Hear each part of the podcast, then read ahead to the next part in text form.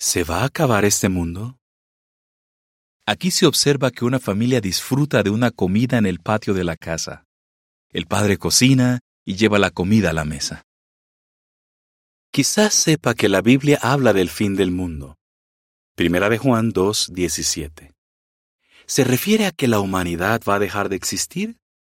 ¿Se quedará la tierra vacía o será completamente destruida? La Biblia dice claramente que no. Lo que no se acabará. La humanidad. ¿Qué dice la Biblia? Dios no la creó, la tierra, sencillamente para nada, sino que la formó para que fuera habitada. Isaías 45, 18. El planeta Tierra. ¿Qué dice la Biblia? Una generación se va y una generación viene, pero la tierra permanecerá para siempre. Eclesiastés 1.4. ¿Qué significa? La Biblia dice que la tierra nunca será destruida y siempre estará habitada. Entonces, ¿a qué se refiere cuando habla del fin del mundo? Piensa en esto. La Biblia compara el fin de este mundo con lo que pasó en la época de Noé. En aquel tiempo, la tierra estaba llena de violencia. Sin embargo, Noé era un hombre que obedecía a Dios. Así que Dios lo salvó a él y a su familia, pero destruyó a los malvados con un diluvio. La Biblia describe lo que pasó. El mundo de aquel tiempo fue destruido al ser inundado con agua. Segunda de Pedro 3:6. Ese fue el fin del mundo que existía en ese momento. Pero ¿qué fue destruido? No fue la tierra, sino la gente malvada. Así que cuando la Biblia habla del fin del mundo, no se refiere a la destrucción de nuestro planeta. Más bien, se refiere a la destrucción de la gente mala y el sistema que han creado. En la imagen se observa un lago rodeado de montañas y bosques. Lo que sí se acabará. Los problemas y la maldad. ¿Qué dice la Biblia? Solo un poco más, y los malvados ya no existirán. Mirarás a donde estaban y ya no estarán allí. Pero los mansos heredarán la tierra y disfrutarán plenamente de abundante paz. Salmo 37, 10 y 11. ¿Qué significa?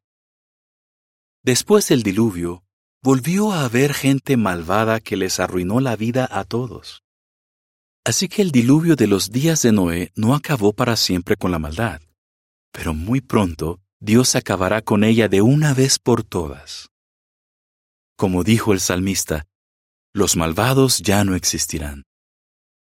Dios pondrá fin a la maldad por medio de su reino, un gobierno mundial que está en los cielos y que gobernará a la gente que obedezca a Dios. Piensa en esto. ¿Qué pasará con los gobiernos humanos? ¿Apoyarán el reino de Dios? La Biblia dice que no. Es más, cometerán el error de ponerse en contra de él. Salmo 2.2. ¿En qué acabará todo? El reino de Dios reemplazará a todos los gobiernos humanos y será el único que permanecerá para siempre. Daniel 2.44. Pero ¿por qué tienen que dejar de gobernar los seres humanos? En las imágenes se ve a ladrones con la cara cubierta que salen de una tienda con lo que acaban de robar, y a un hombre que le ofrece a otro un maletín lleno de dinero. Necesitamos que la humanidad deje de gobernar. ¿Qué dice la Biblia? Al hombre que está andando, ni siquiera le corresponde dirigir sus pasos. Jeremías 10:23. ¿Qué significa? Los seres humanos no fueron creados para gobernarse a sí mismos. Por eso no han podido gobernar bien a otras personas y resolver sus problemas. Piensa en esto. La Enciclopedia Británica Academic dice que los gobiernos de los diferentes países no pueden hacerles frente a enemigos universales como la pobreza, el hambre, las enfermedades, los desastres naturales y la guerra y otros tipos de violencia. Y añade, algunos creen que solo un gobierno mundial puede vencer a estos grandes enemigos para siempre. Sin embargo, aun si todos los gobernantes humanos se unieran, el mundo seguiría estando gobernado por hombres imperfectos que no tienen la capacidad de acabar con los problemas que se mencionaron antes. El reino de Dios es el único gobierno que tiene el poder para resolver los problemas universales de forma permanente. En la imagen se ve gente pasando junto a un muro lleno de carteles políticos. Por lo tanto, de acuerdo a lo que dice la Biblia, la gente buena no debería tener miedo al fin del mundo, es decir, al fin del malvado sistema en el que vivimos. Al contrario, es algo que podemos esperar con ilusión, porque este mundo en ruinas será reemplazado por el maravilloso nuevo mundo de Dios. ¿Cuándo sucederá esto?